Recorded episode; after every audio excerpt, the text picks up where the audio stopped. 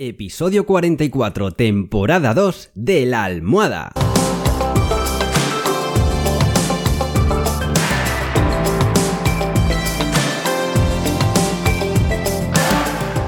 Bienvenidos y bienvenidas a esta segunda temporada del podcast de La Almohada un podcast en el que os cuento los trucos y estrategias para que podáis vivir sin complicaciones, con un mayor control de vuestra vida y que podáis ser vuestra mejor versión. En resumen, para que seáis más felices, que nos lo hemos ganado. Así que, si ya estamos todos, ¡comenzamos!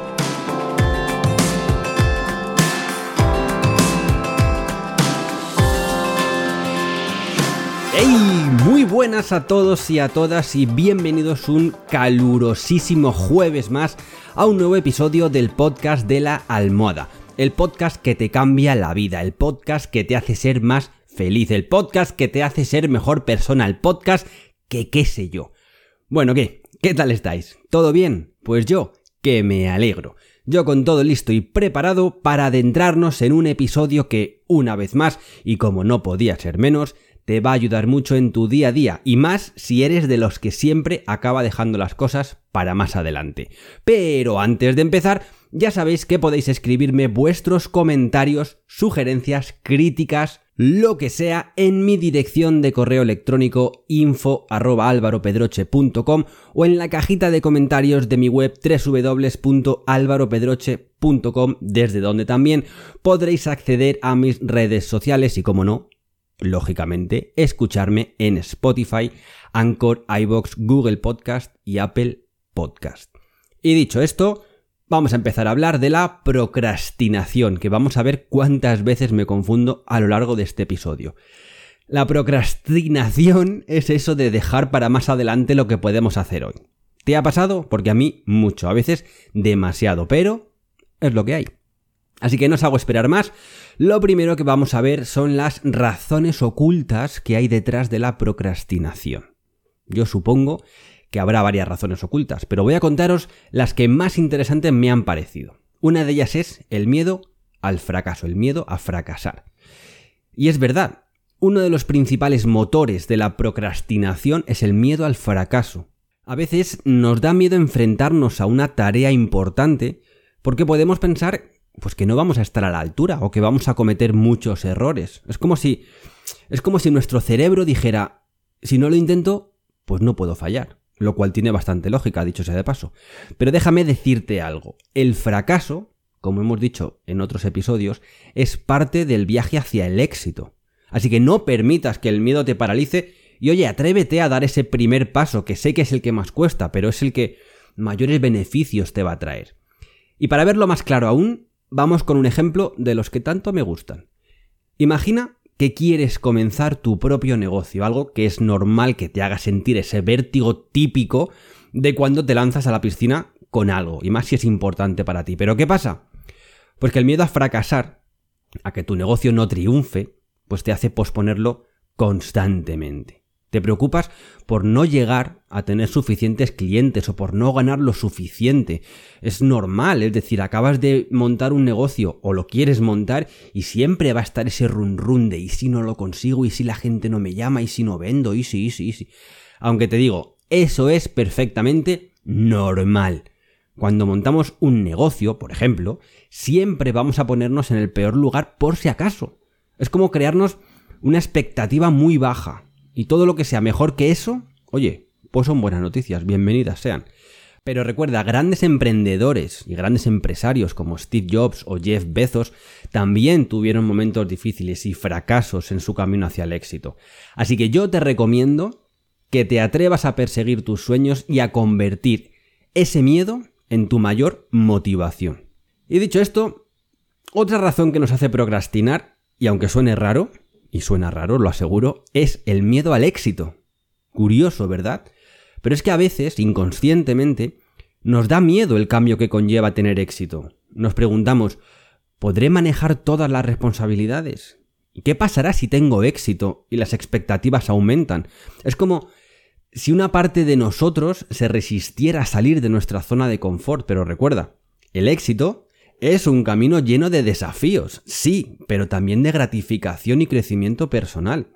Ahora bien, vamos a ver con un ejemplo cómo el miedo al éxito puede hacernos procrastinar, por si te ha sonado raro o algo lo que te acabo de explicar. Supongamos que tienes una gran idea para escribir un libro. Tienes algo en mente, una historia que dices, es que esto lo va a petar.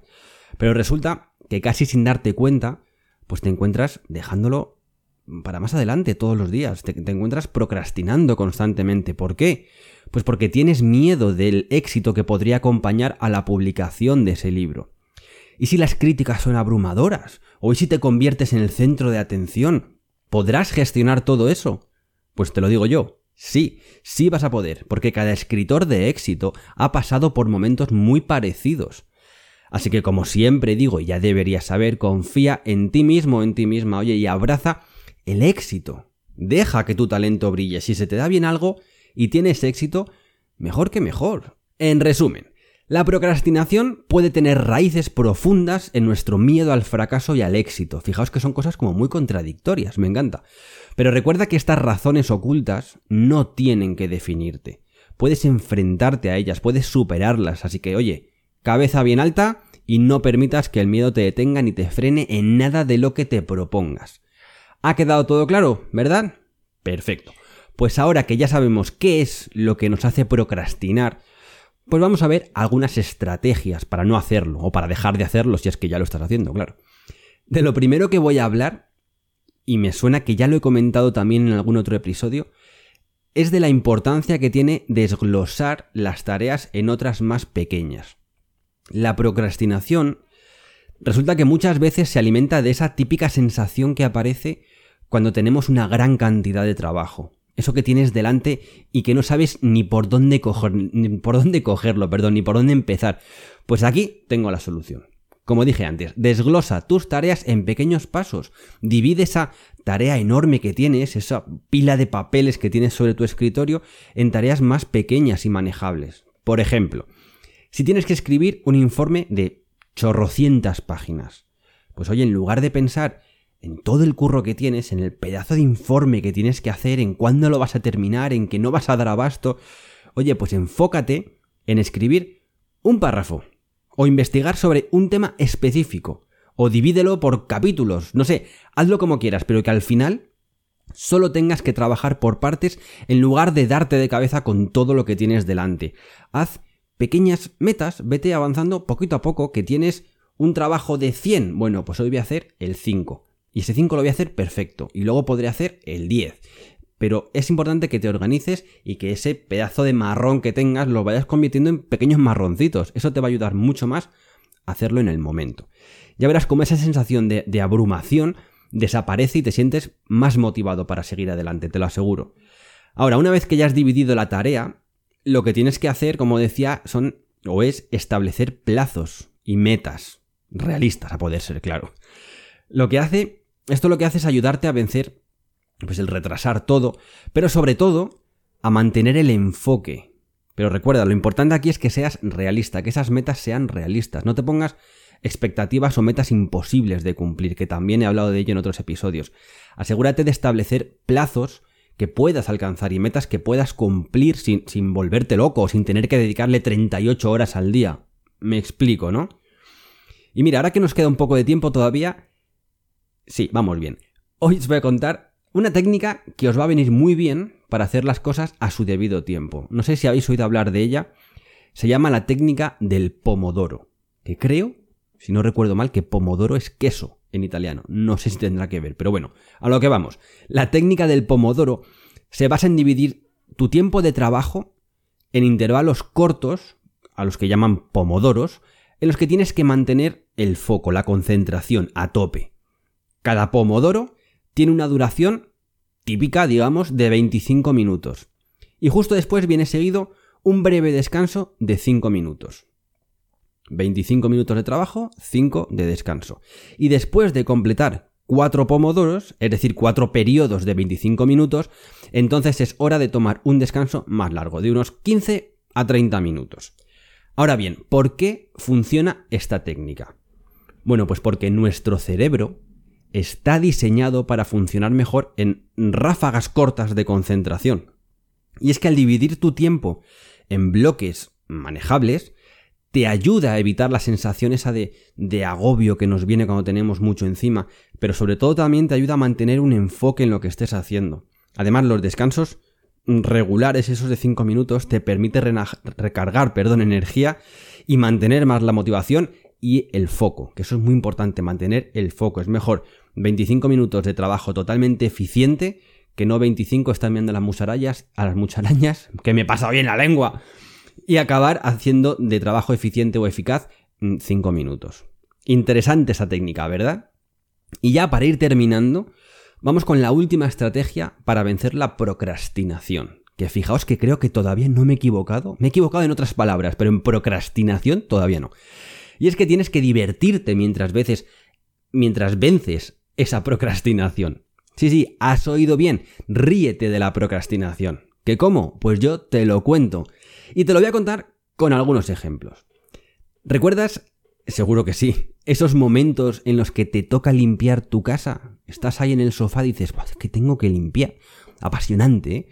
Pues en lugar de coger la escoba y ponerte a barrer, haz que ese momento sea chulo.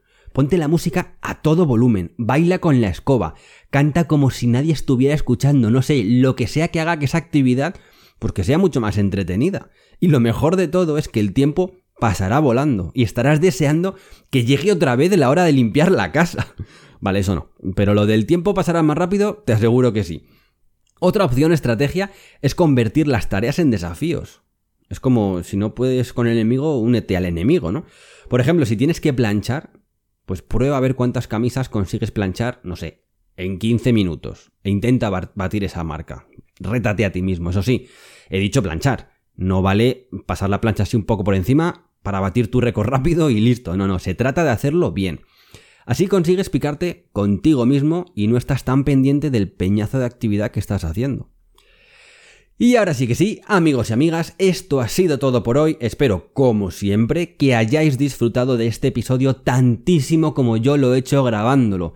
Y que si siempre estáis dejando las cosas para más adelante, os animo a que pongáis en práctica los consejos de hoy, sobre todo el de divertirte venciendo la procrastinación.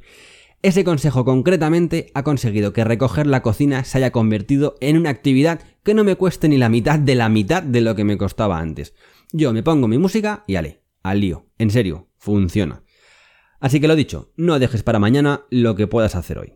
Ya sabéis, yo soy Álvaro Pedroche y como siempre solo os quiero pedir una cosa. Y esa cosa no es otra que el que seáis muy, muy, muy, pero que muy felices.